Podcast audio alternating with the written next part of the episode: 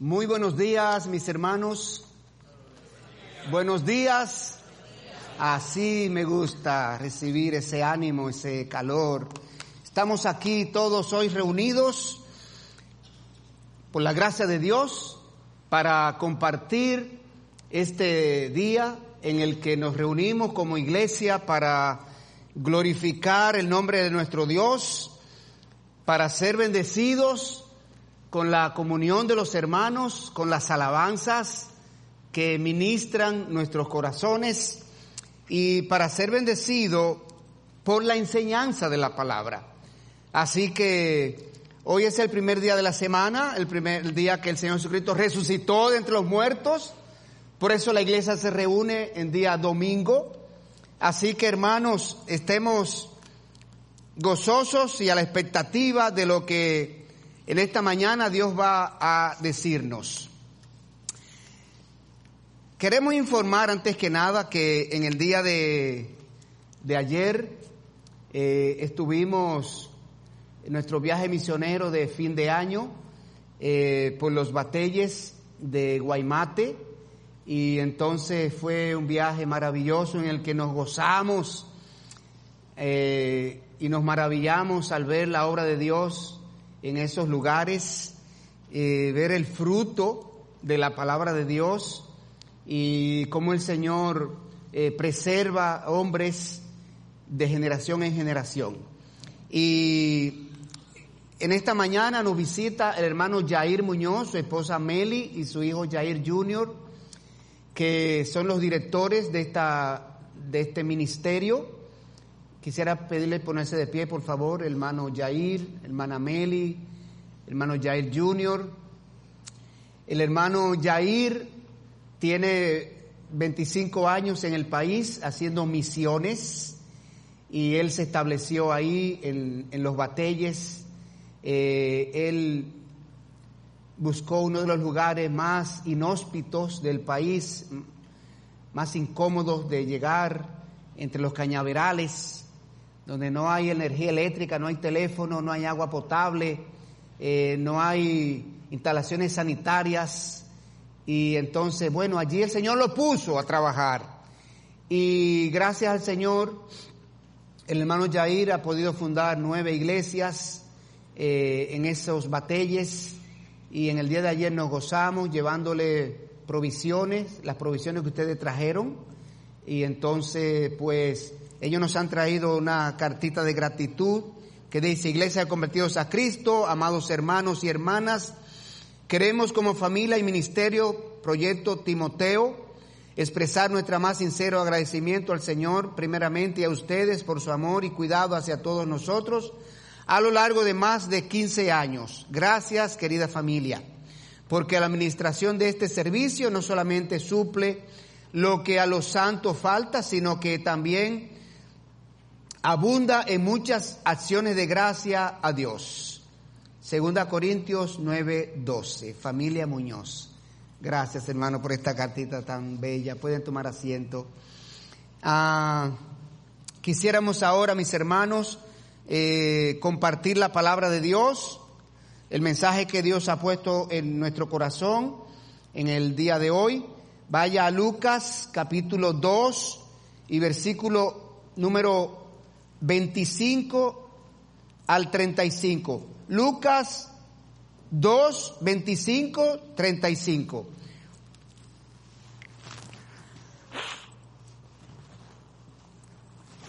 Estoy un poquito pituitoso en esta mañana.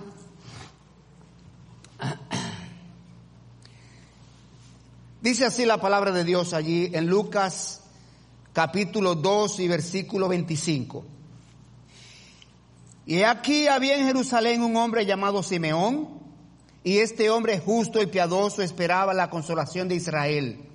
Y el Espíritu Santo estaba sobre él y le había sido revelado por el Espíritu Santo que no vería la muerte antes que viese al ungido del Señor. Y movido por el Espíritu vino al templo y cuando los padres del niño Jesús lo trajeron al templo para hacer por él conforme al rito de la ley, él le tomó en sus brazos y bendijo a Dios diciendo, Ahora, Señor, despides a tu siervo en paz, conforme a tu palabra. Porque han visto mis ojos tu salvación, la cual has preparado en presencia de todos los pueblos, luz para revelación a los gentiles y gloria a tu pueblo Israel. Y José y su madre estaban maravillados de todo lo que se decía de él. Y los bendijo Simeón y dijo a su madre María, he aquí, este está puesto para caída y para levantamiento de muchos en Israel, y para señal que será contradicha, y una espada traspasará tu misma alma, para que sean revelados los pensamientos de muchos corazones. Oremos. Padre Santo, alabado y bendecido, glorificado sea tu santo nombre en medio nuestro en esta mañana, Señor. Agradecidos de ti, Señor, por, por habernos traído a este lugar, a esta tu casa, Señor, donde estamos reunidos en tu nombre para alabar y glorificarte. Pero también para ser bendecidos por tu palabra, por tu enseñanza, Señor, por tus principios que hemos de asimilar en esta mañana. Por eso, danos la sabiduría, el entendimiento de tu voluntad, Señor, para que nos vayamos de aquí enriquecidos, Señor, y podamos ser mejores hijos, mejores creyentes, mejores siervos. Gracias por cada hermano aquí, Señor. Si alguno viene de camino aún, trále con tu cuidado para que se goce con nosotros en esta mañana. Te lo pedimos en Cristo Jesús. Amén. Mis hermanos y mis amigos presentes y de las redes que están con nosotros en línea, Estamos en tiempo en el que nosotros llamamos a la Navidad, el mundo celebra la Navidad y se conmemora el nacimiento de Jesús. Nosotros como creyentes sabemos que el verdadero propósito de la Navidad es Cristo Jesús. Aunque no hay certeza de que Jesús nació en esta época, pero tradicionalmente se ha celebrado su nacimiento para esta fecha. Mientras el mundo está inmerso en motivos mundanos, paganos y seculares sobre la Navidad, como las compras, los banquetes, eh, las vacaciones, eh, los viajes, eh, las comidas, las fiestas, etcétera, los creyentes en Cristo Jesús consciente de que el propósito de la Navidad es que nosotros tengamos un acercamiento, una relación cercana, íntima con Él, nosotros vemos la Navidad como una oportunidad para afianzar nuestras vidas en la fe, una oportunidad para nosotros apreciar la grandeza de la obra de la cruz y una oportunidad de nosotros ver los beneficios por lo que Cristo vino a esta tierra. Y este mensaje, por esa razón le hemos, le hemos ah, titulado Jesucristo y su impacto en la humanidad. Esa canción última que cantó la hermana nos habla de lo que Cristo trajo al mundo, trajo la paz, trajo paz en todos los sentidos. Jesucristo trajo el amor de Dios a la paz, a la tierra. Jesucristo trajo unidad. Jesucristo trajo una innumerable eh, cantidad de cosas que vamos a ver en esta mañana, pero quiero destacar que la venida del Señor Jesucristo a la tierra produjo un impacto tan extraordinario en la humanidad, en todos los órdenes de la vida de los hombres. Todas las áreas de nuestra vida fueron impactadas con la venida de Jesucristo a la tierra. Y encontré un artículo del internet, no encontré su autor, pero lo voy a citar. Dice así, su influencia en el mundo ha sido reconocida incluso por dirigentes que no son cristianos. Por ejemplo, el rabino judío Ayman Enloe escribió lo siguiente, oiga esto, Jesús se ha convertido en el personaje más popular, estudiado e influyente de la historia religiosa de la humanidad. Y él agrega, ¿cómo cuantificar lo que Jesús ha supuesto para el mundo? el amor que ha inspirado, el consuelo que ha reportado, las buenas acciones que ha motivado, la esperanza y la alegría que ha infundido, no tienen paralelo en historia del hombre. Y él continúa diciendo, de todas las personas importantes y buenas que ha habido en el mundo, ninguna puede ni siquiera compararse a Jesús en la universalidad de su atractivo e influencia. Es la figura más fascinante de la historia. El líder hindú Mohandas Gandhi también dijo, oiga esto, no sé de nadie que haya hecho más por la humanidad que Jesús. De hecho, no encuentro nada malo en el cristianismo. Pero entonces añadió, el problema está en que muchos cristianos no viven en conformidad con lo que enseñan. Y para terminar la cita, esta este autor de este artículo dice, a lo largo de la historia, la influencia de que Jesús tuvo en las vidas de las personas nunca ha sido sobrepasada.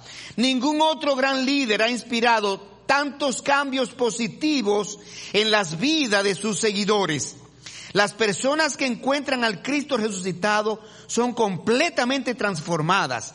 Su punto de vista sobre la vida es alterado para siempre, permaneciendo verdaderos a su fe.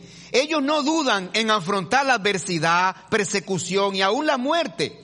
Muchos consagran sus vidas para servir a otros, minimizando sus propias necesidades y deseos. Termina la cita. Hermanos, indiscutiblemente que no hay otro personaje que ha impactado la humanidad como Jesucristo. Hay grandes hombres en la historia. Está Cristóbal Colón, descubridor de este mundo eh, occidental. Está Alejandro el Magno. Están todos aquellos emperadores romanos. Están todos aquellos conquistadores que hicieron imperios y gobernaron todo el mundo por un tiempo, pero ninguno impactó la humanidad tanto como el Señor Jesucristo. Y quiero señalar ahora varias áreas donde es evidente el impacto causado por el Señor. Por ejemplo, Jesucristo produjo un impacto social en la humanidad. Y quiero destacar solamente dos aspectos por falta de tiempo, pero Jesucristo estimó, Jesucristo elevó la estima a la mujer, que es uno de los puntos más importante que yo encuentro en lo que Jesucristo impactó socialmente en su época y en toda la historia de la humanidad a partir de ahí. En la época en que el Señor Jesucristo vino y antes al Señor Jesucristo venir, la mujer era solamente un objeto.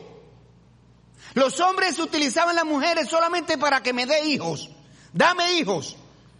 Y de hecho la falta de hijos en una mujer era considerado como una afrenta, era considerado como un, como, como uh, un desprecio, era visto como un castigo divino.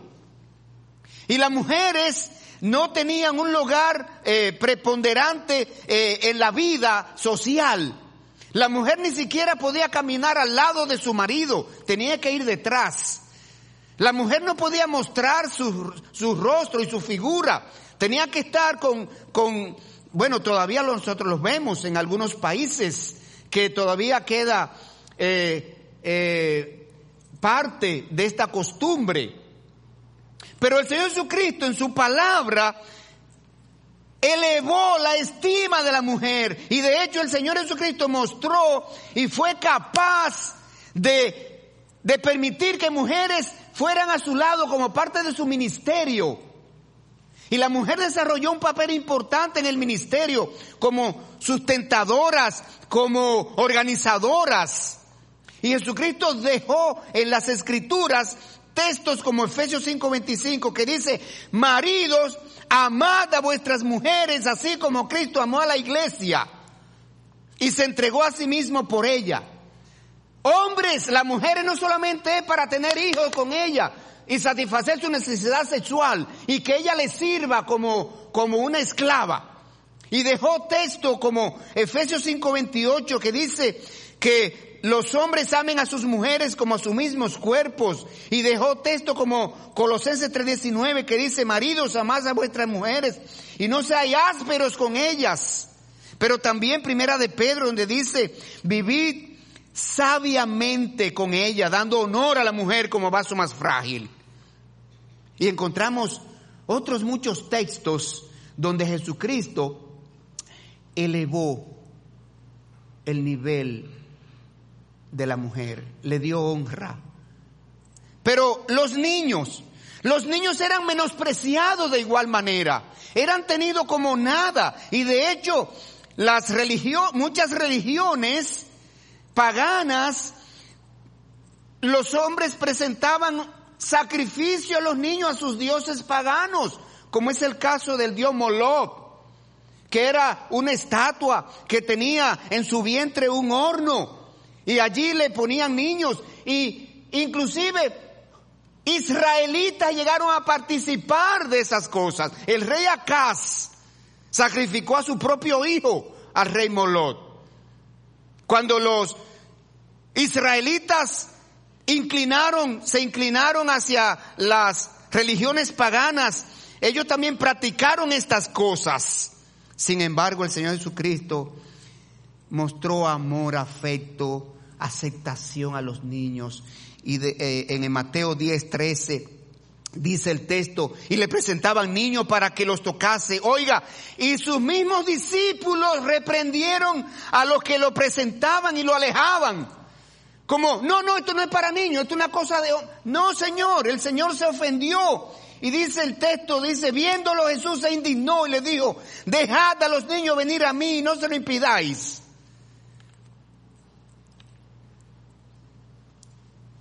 Porque el Señor sabe y quiere enseñarnos que los niños son la futura generación de gobernantes, de líderes del mundo.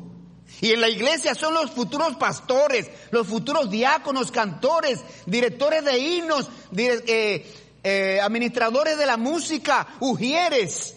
Tenemos que apreciar los niños como, como, como una alma más cuando ganamos un niño para Cristo, nosotros ganamos una vida para Cristo. Una vida para Cristo. Cuando ganamos un adulto, hemos ganado media vida para Cristo. Pero hay algo más. Veamos otro aspecto. Jesucristo proclamó la igualdad entre los hombres. Jesucristo luchó, Jesucristo enseñó, Jesucristo predicó, Él proclamó la igualdad, acercó a esclavos y a los amos, produjo un acercamiento, algo que era insólito. Los amos se creían dueños absolutos de la vida de los esclavos y disponían de ella en cualquier momento y por cualquier cosa y por cualquier capricho. Sin embargo, el Señor, en el libro de Filemón, en el libro a Filemón, perdón, allí hay un caso donde el Señor mostró lo que había en su corazón. A través del apóstol Pablo, aquí nosotros vemos que Filemón era un amo que tenía esclavos y uno de ellos, Onésimo, le había hecho algo y le había huido de él. Y cuando Onésimo conoció al Señor Jesucristo, ah, que fue predicado por el apóstol Pablo, el apóstol Pablo lo toma, lo disipula y le dice, ahora tú te vas a volver a donde tú viniste. Tú vas a hacer la paz con tu amo. Y le escribe esta carta a Filemón y le dice, ahí te envío a Onésimo, el cual te vuelvo a, vuelvo a enviarte. Tú pues recíbelo como a mí mismo, porque quizás para esto se apartó de ti por algún tiempo, para que le recibiere para siempre, ya como, ya no como esclavo, sino como más que esclavo, como hermano amado. Y en la iglesia ah, del primer siglo, nosotros podemos ver cómo comenzaron a congregarse juntos amos y esclavos Ah, una cosa que era insólita. Pero también el Señor Jesucristo acercó a ricos y a pobres. El Señor predicó sobre cómo los ricos debían ser generosos, cómo debían ellos compartir sus riquezas, cómo ellos debían considerar como a, eh, a los pobres como hombres de valor también. Y el Señor espiritualmente eh, unió a pobres y a ricos porque ahora después de Cristo todas las personas sin excepción, sin excepción, son salvas por un mismo método. Ricos, pobres, blancos, negros, orientales y occidentales, no importa la raza, no importa el origen, no importa el lugar, la, eh, la lengua, la nación, la tribu, toda persona es salva de la misma manera. No hay distinción, no hay privilegio para la salvación. Todos se salvan reconociendo el pecado, reconociendo la condenación, reconociendo la necesidad de un Salvador y viniendo a Cristo Jesús. Todos nos salvamos por la misma, por el mismo método. Y dice el Señor Jesucristo en una de las epístolas a los Corintios, cómo el Señor derribó la pared de separación que dividía a, a, judíos y a gentiles espiritualmente y los unía en un solo pueblo, la iglesia universal de Cristo. Jesucristo impactó la vida de personas. Las profecías sobre el nacimiento y la vida y la obra del Mesías produjeron un impacto en las personas que las escucharon. Muchos de ellos, estoy hablando del Antiguo Testamento, permanecieron con la esperanza de ver sus días. Muchos casos tenemos. Está aquí, por ejemplo, el ejemplo de Abraham, el patriarca, a quien Dios le prometió que de su linaje vendría el Mesías. Él se gozó por causa de los, de los días de la llegada del Mesías. Abraham, a quien se le dio la promesa. Ya él esperaba ver ese Mesías y se gozaba visualizando los días con la expectativa de ver, ver, de ver los días llegar. El mismo Señor Jesucristo fue que reveló esto en Juan 8, 56 y dijo, Abraham vuestro padre se gozó de que había de ver mi día y lo vio y se gozó. El mismo apóstol Pablo eh, en, en el Nuevo Testamento también tenía expectativa de ver la segunda venida de Cristo. Pero mire, en el Nuevo Testamento, vidas impactadas por Jesucristo. Elizabeth, madre de Juan el Bautista. Ella manifestó que Juan saltó de alegría en su seno, en su vientre, en su vientre, cuando escuchó la salutación de María, cuando María fue a visitarla. Por tanto, Elizabeth proclamó, bendita tú entre las mujeres, bendito el fruto de tu vientre. ¿Por qué se me concede esto a mí? Que la madre de mi Señor venga a mí porque tan pronto como llegó la salutación a mis oídos, la criatura saltó de alegría en mi vientre. Pero otras vidas impactadas, José, José desposado con María, lo que llamamos novio en nuestra época, comprometido, sabiendo que no era el padre legítimo del niño del cual estaba embarazada María, él estuvo dispuesto a abandonar sus proyectos, todos sus bienes, todos sus sueños, todo lo abandonó en Nazaret para dedicarse a cuidar a Jesús en su infancia. Cuando el Señor le dijo, tiene que irte a Egipto con el niño porque Herodes lo busca para matarlo, no tuvo, no tuvo ningún reparo en dejar todo su taller de carpintería, sus tierras, sus animales, su familia, todo y se fue a Egipto para esconder el niño allá de Herodes que perseguía matarlo.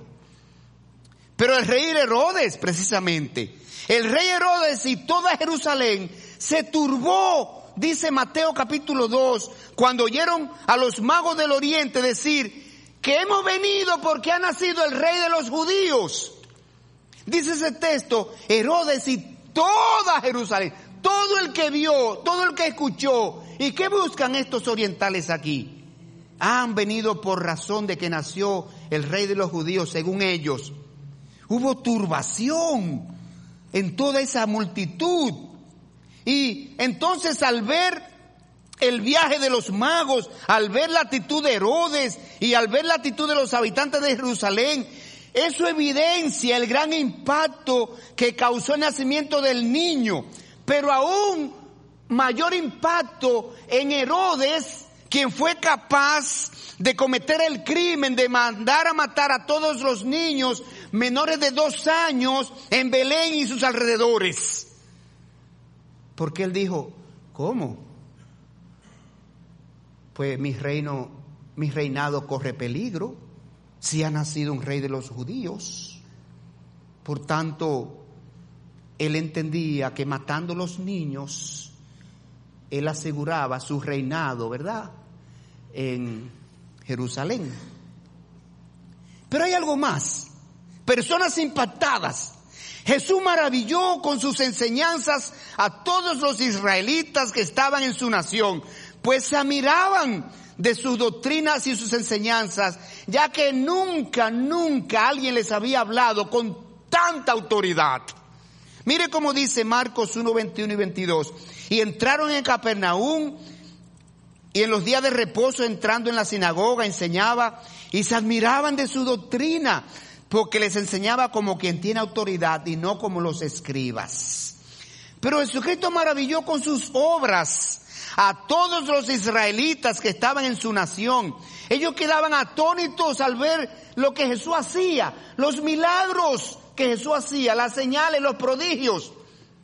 Jesucristo venció, venció la fuerza de la naturaleza. Jesucristo detuvo los vientos y calmó las olas del mar. Jesucristo levantó de los muertos, Jesucristo restauró la salud, sanó la lepra, sanó la visión. Jesucristo maravillaba a personas, pero el mismo, el tetrarca ahora, él estaba perplejo con lo que Jesús, con lo que Jesús hacía. Y dice, que cuando él se entrevistó con Jesús para el juicio, le dijo, hace tiempo que quería verte de ti, porque he oído muchas cosas acerca de ti y quería verte hacer un milagro. El mismo Pilato también se maravilló de que Jesús no se defendió durante los juicios. También se maravilló de que Jesús murió tan rápido sobre la cruz. Jesucristo quien fue muerto y sepultado, dejó a sus enemigos desarmados. Cuando venció la muerte en la tumba, habiendo resucitado entre los muertos al tercer día. Y ahí está la tumba, que es uno de los lugares turísticos más atractivos del mundo. Hoy día millones de turistas van a Israel y van y lo primero que quieren ver es la tumba donde fue puesto el Señor. Esa tumba que que al tercer día entraron las mujeres, María Magdalena y las otras mujeres entraron, entró el apóstol Pedro, entró el apóstol Juan y se convencieron de que el cuerpo no estaba allí, estaba vacía, estaban solamente los lienzos en los cuales fueron envueltos Jesús con sus ah, especias aromáticas. Jesucristo produjo impacto en la cultura Jesucristo produjo impacto en la ciencia, en las artes, en la educación, en la medicina. El cambio, eh, Él cambió la visión espiritual de la humanidad acerca del mundo. Hoy día existen personas creyentes en Jesucristo y existen ateos. Se habla del creacionismo y del evolucionismo, de la literatura cristiana y la literatura secular. Se habla de la educación y principios cristianos y de la educación secular. Se habla de canciones cristianas y de canciones mundanas. Se habla de iglesia y del mundo. Se habla del infierno y del cielo. Se habla de vida eterna y de condenación eterna. Ese es el significado y eficaz impacto de Jesucristo en la humanidad. Se celebra la Navidad como para conmemorar el nacimiento de Jesús. Se celebra la Semana Santa para conmemorar la muerte de Jesús. Se celebra la Pascua en la cual se recoge la memoria de la liberación que Dios hizo con los israelitas en Egipto, donde se mataron corderos para que con su sangre pudiese proteger a los hebreos del ángel de Jehová, quien mató a todos los primogénitos egipcios por causa de la dureza del corazón del faraón. Pero Jesucristo, hoy día, cuando vino, se convirtió en el Cordero de Dios que quita los pecados del mundo. Aquellos sacrificios del Antiguo Testamento eran presentados por los pecados de un hombre.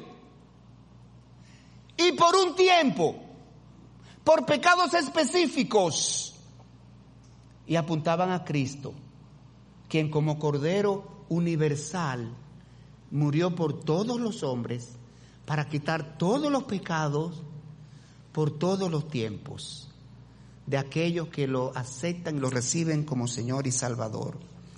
Pero hay algo más. Jesucristo produjo un impacto en la historia.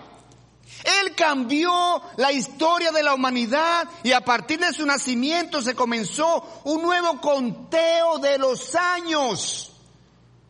Por eso es que a partir de ahí se habla de antes y después de Cristo. Usted nunca ha escuchado después, antes de Colón y después de Colón. Antes de Alejandro el Magno y después de Alejandro el Magno. Antes de Aquilas o de Atilas. No sé cuáles otros gobernadores famosos y, y reyes famosos existió. Nunca usted ha escuchado antes de, de Sócrates y después de Sócrates o de Platón o de Aristóteles antes y después de Cristo. Jesucristo produjo un impacto religioso. Con su obra de la cruz cambió el pacto sinaítico de Dios con su pueblo, anuló el antiguo pacto en el cual la gente se acercaba a Dios por medio de un sacerdote con sangre de machos cabríos y puso en vigencia un nuevo pacto en el cual la gente se acerca a Dios por medio de la sangre de Jesucristo derramada en la cruz como Cordero de Dios que quita el pecado del mundo. Pero hay algo más. Millones de personas que buscaban la salvación por medio de las obras han recibido la salvación por medio de la fe en Jesucristo. La porción que vamos a estudiar de las escrituras en este momento, Lucas 2, 25 al 35, ubíquese ahí por favor. Lucas 2, 25 al 35, contiene la profecía proclamada por un hombre judío llamado Simeón. Simeón. En el momento en que el niño Jesús tenía 40 días de nacido, los padres terrenales lo llevaron al templo para presentarlo y dedicarlo a Dios conforme a la costumbre de los judíos. Y dice el texto que Simeón era un hombre que tenía una estrecha comunión con Dios. El texto dice que el Espíritu Santo estaba sobre él. Dios lo puso de una manera muy significativa para proclamar los eventos y para proclamar el destino de la vida de ese niño, de Jesús el Mesías de Dios. Y hoy queremos estudiar esa porción, esa profecía sobre los eventos y el destino de la vida de Jesús, porque en ello podemos ver el tremendo impacto que Simeón proclamó que Jesucristo sería para la humanidad. Así que vamos ahí para rápidamente nosotros ver en cada versículo lo que Simeón proclamó sobre Jesucristo. Y lo vamos a ver con tres enseñanzas. Número uno, Jesucristo impactó la humanidad por lo que trajo para los hombres. Lo que Él trajo para los hombres. Y recuerden la, la canción de Laurita. Él trajo paz. Ciertamente. Es una de las cosas que Él trajo. Segundo punto de enseñanza, Jesucristo impactó la humanidad por lo que significa para los hombres. Y en tercer lugar, Jesucristo impactó la humanidad por lo que produce en los hombres. Vamos a ver el versículo 25 de Lucas 2. Jesucristo impactó la humanidad por lo que trajo. ¿Qué fue lo primero que trajo allí que nos enseña la porción? Trajo consolación. Trajo consolación a la tierra, a los hombres.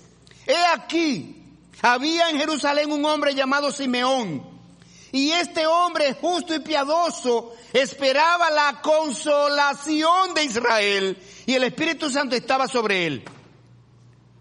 Así que Simeón era un hombre que esperaba la venida del Mesías. Esto es lo que quiere decir aquí la consolación de Israel. Porque en el tiempo de Jesucristo los judíos anhelaban fervientemente la venida del Mesías prometido. Ellos estaban bajo el gobierno romano. El imperio romano se consideró el imperio más cruel que existió. Los romanos fueron los que desarrollaron la muerte por crucifixión y la adoptaron como práctica. Era la muerte más feroz, más, más maldita, dice las escrituras. Era una muerte horrible, horrenda, donde las personas morían por asfixia, porque con el tiempo colgado allí, el vientre se le iba hundiendo y les aplastaba los pulmones y dejaban de respirar. Y no retiraban los cadáveres, lo dejaban allí que las aves del cielo se lo comieran, que se pudrieran, y era mandando un mensaje a la gente porque eran crucificados los malhechores, los opositores al régimen, los que causaban conflictos sociales. Y era un mensaje, mira lo que te puede pasar. Y los judíos estaban bajo ese gobierno la carga de la vida era pesada, era dura. La nación había empobrecido porque los romanos cobraban muchos impuestos. Era dura. La gente estaba empobrecida, lo repito. La gente sentía que Dios ya no podía esperar más para cumplir su promesa de redención a través del Mesías. Por eso lo esperaban tan ansiosamente. José de Arimatea era uno. Nicodemo era otro que aún siendo miembro del Sanedrín, de la máxima autoridad religiosa judía, pero ellos conocían la promesa del Mesías y le esperaban. Así que los judíos fieles a las promesas creían que Israel solo hallaría consolación en el Mesías y anhelaban su llegada. Hermanos creyentes, los cristianos también necesitamos consolarnos en Cristo Jesús. Él trajo consolación a los hombres, especialmente a los que creen en Él. Jesucristo es nuestra consolación en los sufrimientos. Oiga bien, jamás nosotros pasaremos por sufrimientos como los que pasó Jesús para librarnos del pecado y la condenación eterna. Cuando usted esté pasando por algún sufrimiento, solamente mire los sufrimientos de Cristo en su semana de pasión. Nunca podremos igualarlos, nunca podremos imitarlos. Jesús sufrió soledad y decepciones. Él fue traicionado por uno de sus discípulos. Él fue negado por uno de sus discípulos y amigo íntimo, Pedro. Él fue abandonado por todos sus discípulos en su arresto. Él, acompañado en la crucifixión, solo estaba allí al, un solo de los discípulos, Juan. Sufrió la injusticia de los hombres. Fue arrestado de manera ilegal, fue acusado con testigo falso, fue procesado ilegalmente en juicios religiosos y juicios políticos, sufrió escarnio y vejámenes, Herodes a modo de burla le puso su túnica de rey, los soldados romanos le despojaron de su vestimenta, un malhechor que moría en la cruz le cuestionó su deidad, la multitud le vociferaba insultos en la cruz. Él sufrió torturas y maltratos físicos. Le abofetearon, le escupieron, le golpearon, le vendaron los ojos. Le azotaron con látigo, le golpearon la cabeza, le pusieron una corona de espinas. Jamás sufriremos igual como sufrió Jesús. Consolémonos cuando estemos sufriendo con esta obra de la cruz. Jesucristo es nuestra consolación, en la esperanza. El Señor nos, ha dejado allí en las escrituras sus palabras de consuelo en la esperanza. Por eso la Biblia dice que nada ni nadie podrá separarnos del amor de Dios que es en Cristo Jesús. Romanos 5, 8, 37 y 39. Antes en todas estas cosas somos más que vencedores por medio de aquel que nos amó. Por lo cual estoy seguro de que ni la muerte, ni la vida, ni ángeles, ni principados, ni potestades, ni lo presente, ni lo porvenir, ni lo alto, ni lo profundo, ni ninguna otra cosa creada nos podrá separar del amor de Dios que es en Cristo Jesús, Señor nuestro. Pero el Señor nos consuela con sus promesas. El Señor nos ha prometido que regresará a tomar a sus hijos, aquellos donde está el Espíritu Santo, aquellos que le han creído, aquellos que forman parte de su iglesia, aquellos que han aceptado perdón de pecados en su nombre.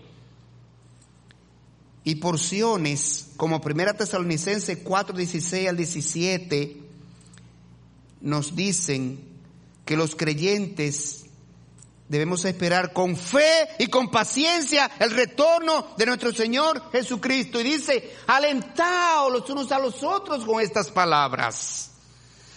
Alentémonos, hermano, con estas palabras. Estos son días en que nos reunimos como familia, como amigos, como compañeros de trabajo, como, como compañeros de estudios. Estamos en una época de reuniones de todo tipo. No hablemos solamente de política y de pelota, de que el escogido ya se descartó. Hablemos palabras edificantes, palabra de esperanza, palabra de fe, palabra de promesas, que nos afirmen, nos afiancen en la fe de Cristo Jesús. Pero hay algo más que necesitamos ver.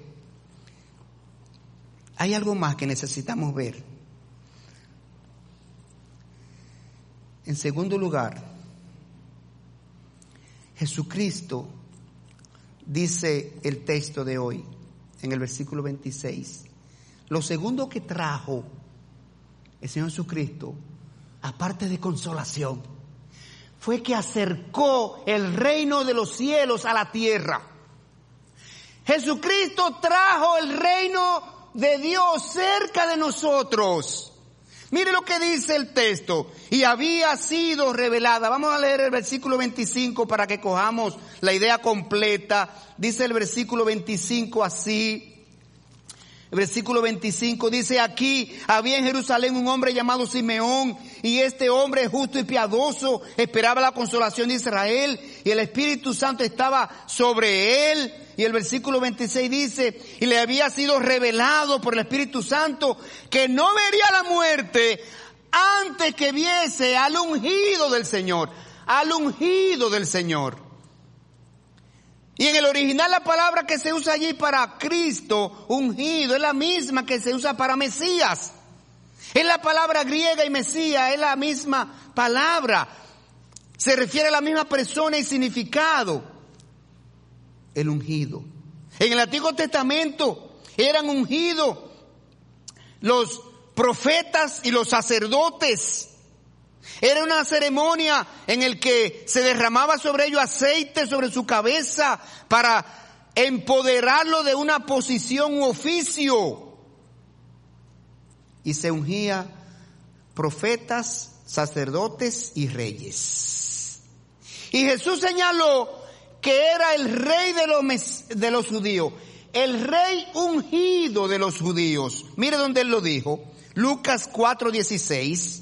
Lucas 4:16 dice allí, vino a Nazaret donde se había criado y en el día de reposo entró en la sinagoga conforme a su costumbre y se levantó a leer y se le dio el libro del profeta Isaías y habiendo abierto el libro halló el lugar donde estaba escrito, el Espíritu del Señor está sobre mí por cuanto me ha que ungido para dar buenas nuevas a los pobres. Me ha enviado a sanar a los quebrantados de corazón, a pregonar libertad a los cautivos y vista a los ciegos, a poner en libertad a los oprimidos, a predicar el año agradable del Señor. Y enrollando el libro, lo dio al ministro y se sentó. Y los ojos de todos en la sinagoga estaban sobre él. Y comenzó a decirles, hoy, hoy, ahora, ustedes han visto, ustedes me vieron, hoy se ha cumplido esta escritura delante de vosotros. Aquí está el que fue profetizado por Isaías, el que fue anunciado en el Antiguo Testamento. Aquí está. El Espíritu Santo me ha ungido. Soy yo, ese Mesías que ustedes esperaban. Jesús admitió que era el rey espiritual en Israel, en Juan 1.49. Entonces, en el pueblo de Israel, los escribas y los fariseos habían cerrado el reino de los cielos. Lo habían cerrado. Nadie se estaba salvando. ¿Saben por qué? Los escribas y los fariseos, los líderes religiosos, enseñaban mandamientos y doctrinas distorsionadas Mire cómo el Señor se lo dijo en Mateo 23, 13, donde hay como 13 ayes sobre escribas y fariseos. El Señor le dijo allí, mas hay de vosotros escribas y fariseos hipócritas porque cerráis el reino de los cielos delante de los hombres, pues ni entráis vosotros ni dejáis entrar a los que están entrando. Ellos eran los líderes, se supone que eran los guías, los maestros espirituales para conducir a las personas a creer en Dios, a entrar al reino de los cielos, por medio de lo que Dios había establecido, pero ellos habían distorsionado toda la enseñanza, al punto que Jesucristo dijo, Hagan lo que dicen, pero no lo que hacen. Entonces, el Señor Jesucristo dice aquí, cerraron el reino de los cielos. Pero con su venida a la tierra, Jesucristo acercó a los hombres el reino espiritual de Dios. Observe el inicio de la predicación de Juan el Bautista, Mateo 3.1. Oiga cómo comenzó Juan el Bautista su predicación anunciando al Mesías. Él dijo, en aquellos días vino Juan el Bautista predicando el Evangelio en Judea y diciendo, arrepentíos porque el reino de los cielos se ha acercado.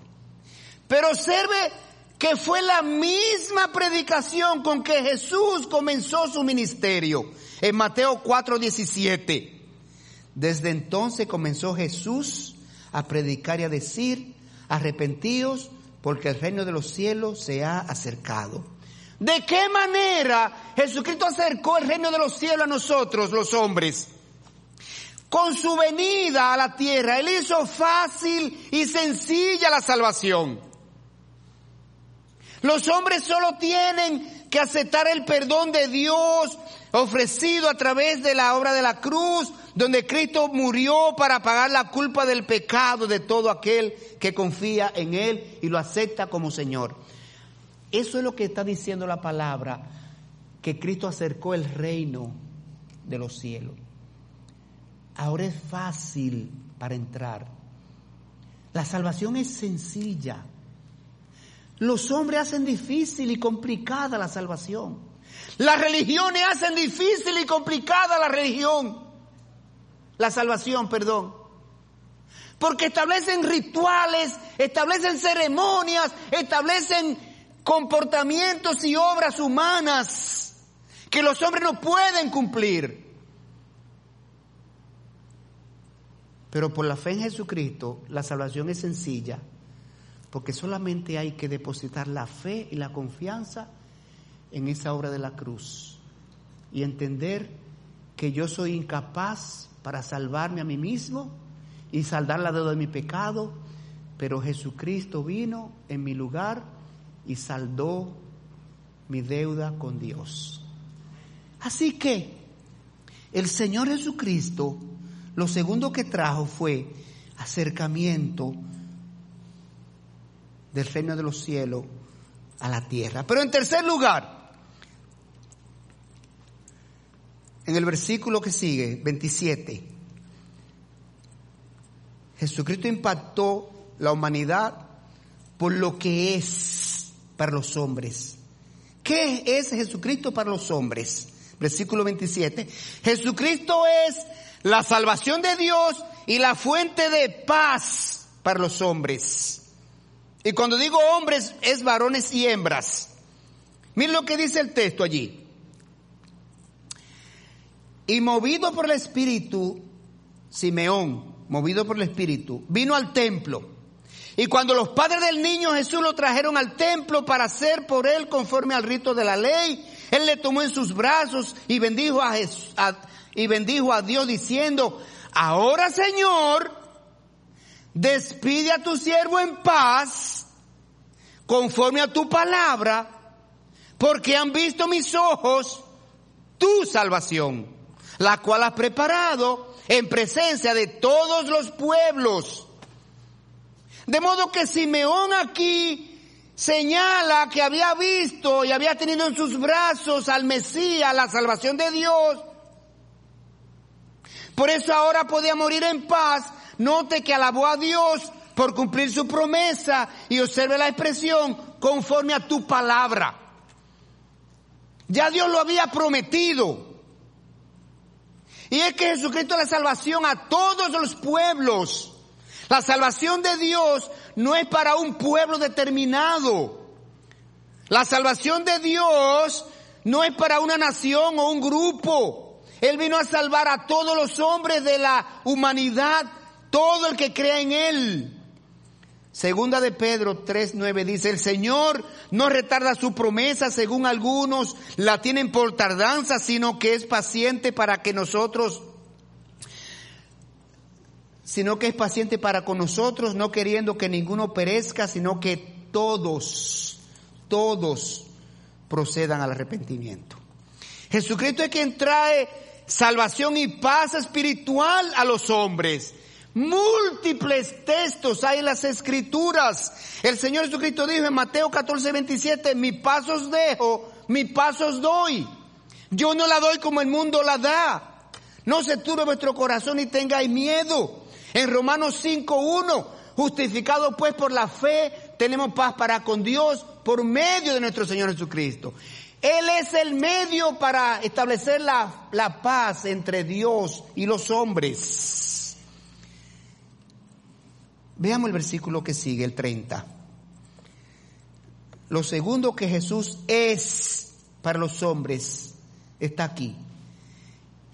Él es iluminación espiritual. Iluminación espiritual. El versículo 30 dice, porque han visto mis ojos tu salvación, la cual has preparado en presencia de todos los pueblos, luz para revelación a los gentiles y gloria a tu pueblo Israel. Y José y su madre estaban maravillados de todo lo que se decía acerca de él. Pero el Mesías trajo luz a los pueblos gentiles, a los pueblos no judíos y a los mismos judíos, a toda persona que, que era politeísta, todos esos pueblos que creían en ídolos, en estatuas, en cosas creadas con materiales de la naturaleza, que habían endiosado a los astros, a los fenómenos naturales. Jesús le trajo luz espiritual. Jesús vino para hacer la revelación de Dios, para hacer la luz del mundo, para revelar el camino, la verdad y la vida a los hombres. Juan 8:12 dice otra vez, Jesús les habló diciendo, yo soy la luz del mundo. El que me sigue no andará en tinieblas, sino que tendrá la luz de la vida. Pasemos al versículo siguiente, versículo 34. Ahora la porción termina mostrándonos que Jesucristo impactó la humanidad por lo que produce en los hombres. Y en este punto es que yo quisiera mayormente que usted se concentre, que usted mire con detenimiento estos versículos finales. Oiga, ¿por qué?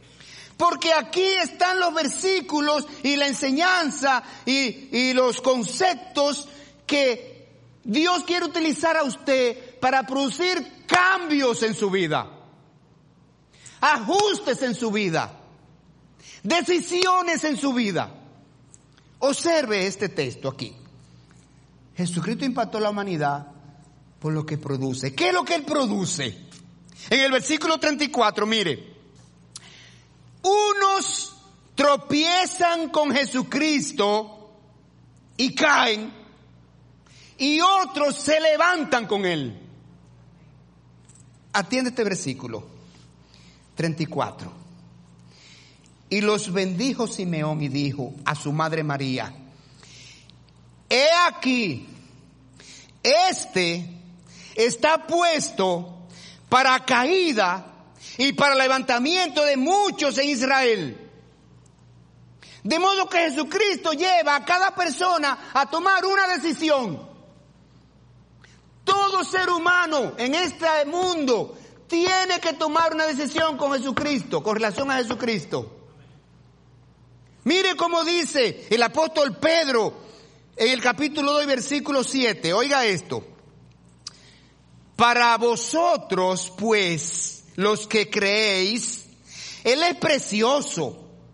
Pero para los que no creen, Él es la piedra que los edificadores desecharon y ha venido a ser la cabeza del ángulo y la piedra de tropiezo, roca que hace caer porque tropiezan en la palabra, siendo desobedientes, a lo cual fueron también destinados. Así que, oiga bien, el hombre, varones y hembras, o bien rechaza a Jesucristo la salvación de Dios y cae eternamente en el infierno, o el hombre bien acepta a Jesucristo y se levanta eternamente para salvación de su alma en la presencia de Dios. Así que la venida al mundo de Jesucristo ha causado dos efectos diferentes en la vida de toda persona. Rechazo para perdición del alma, aceptación para salvación del alma. ¿En cuál grupo está usted?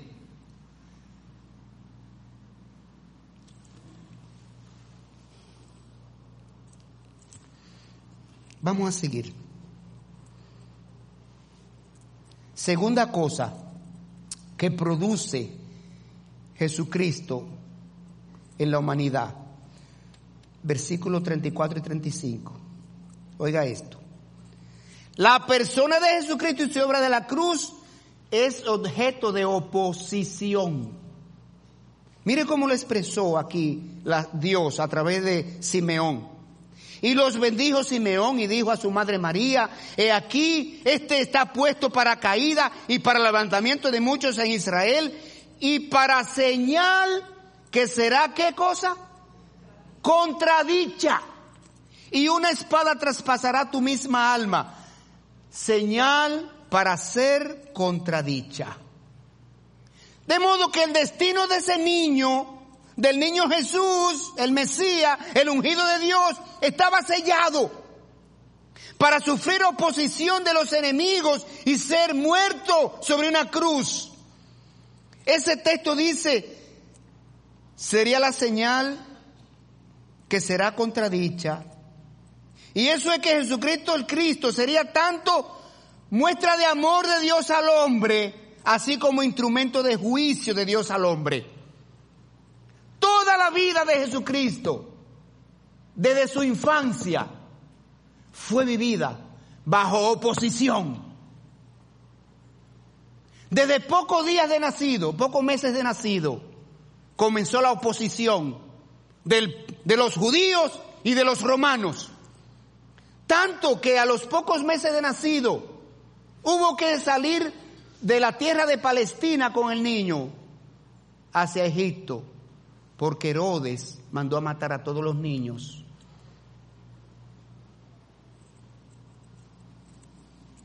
De modo, hermanos, que esto es ante lo cual reacciona la gente.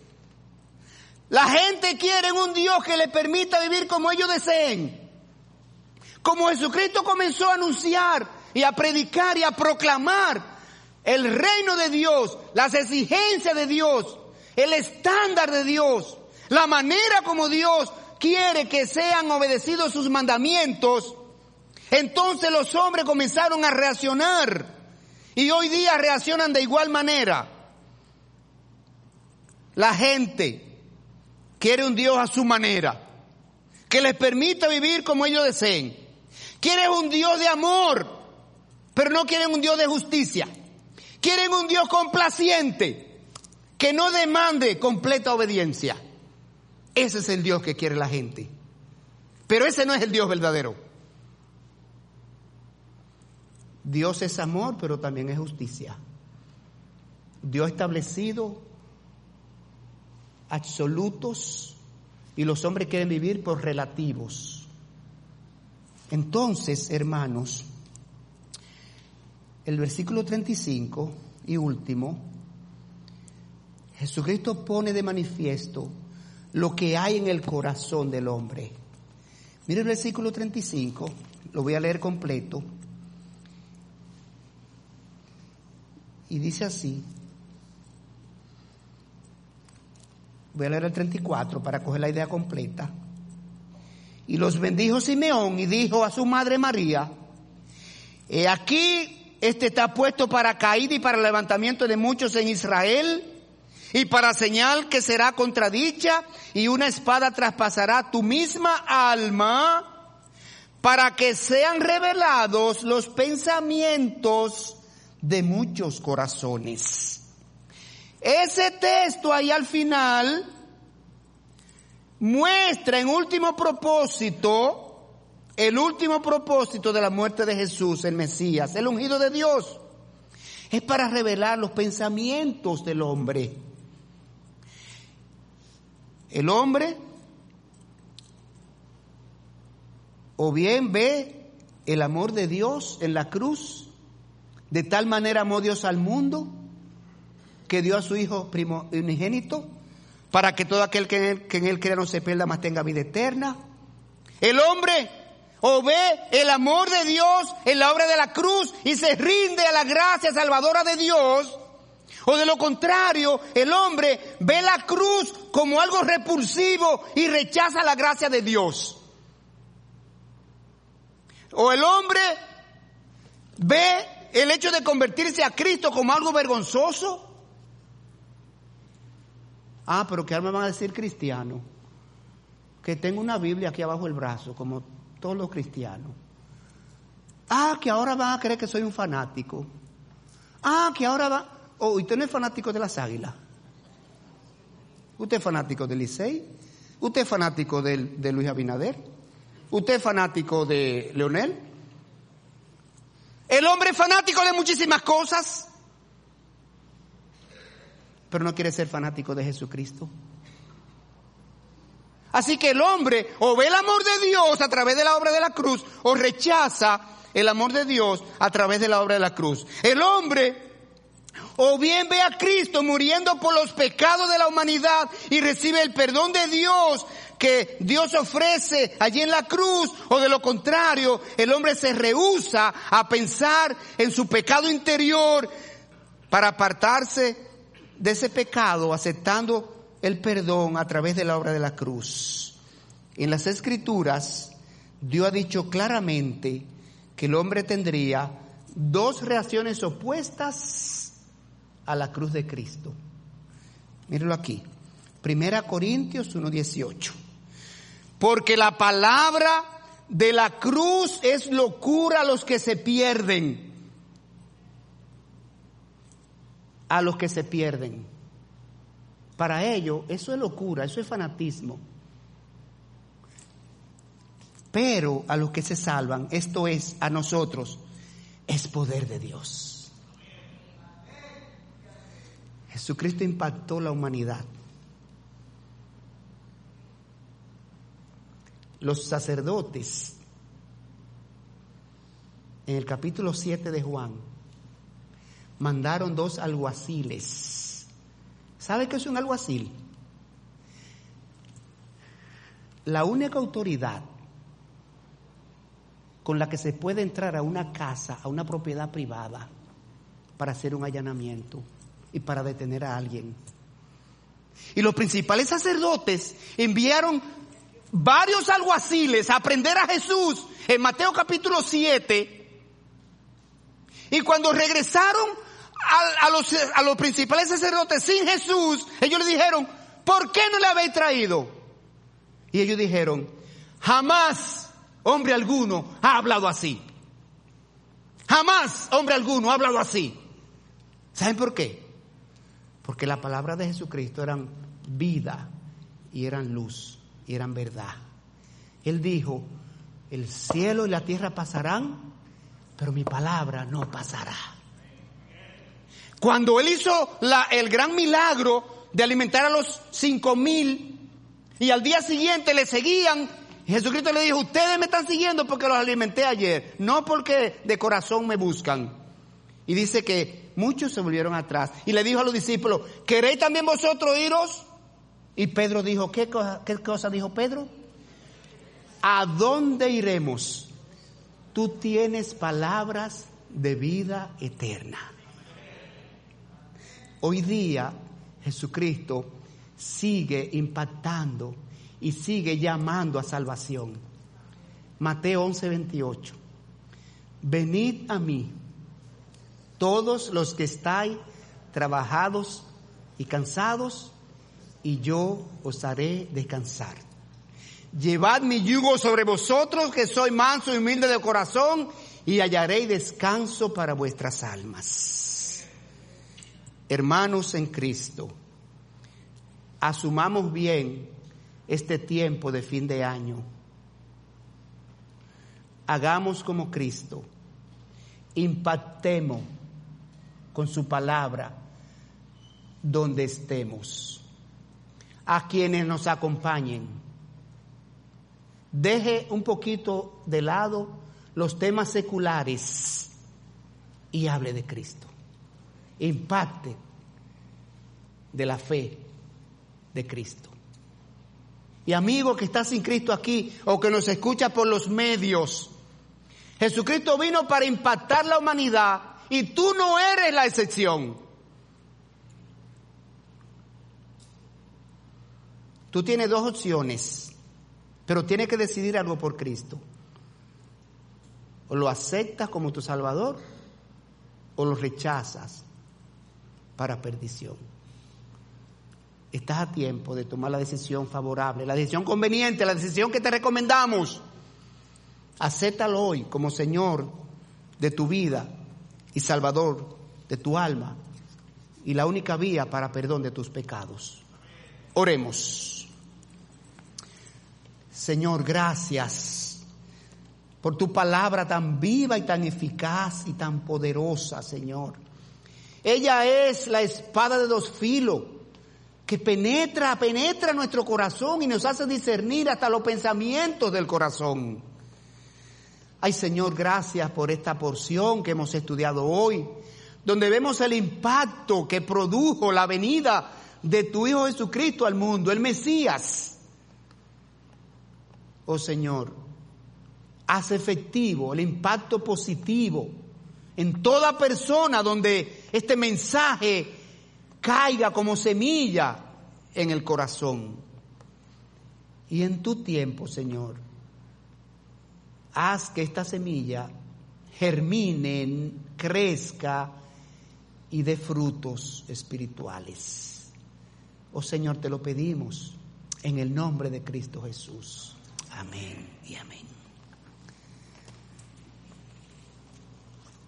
Mis hermanos, esta noche a las seis de la tarde, aquí nos vemos de nuevo para seguir siendo bendecidos y edificados con la palabra de Dios y participar de los elementos del pan y del fruto de la vid para recordar la obra de la cruz, tan necesario en estos momentos, en estos días que estamos viviendo. Bendiciones.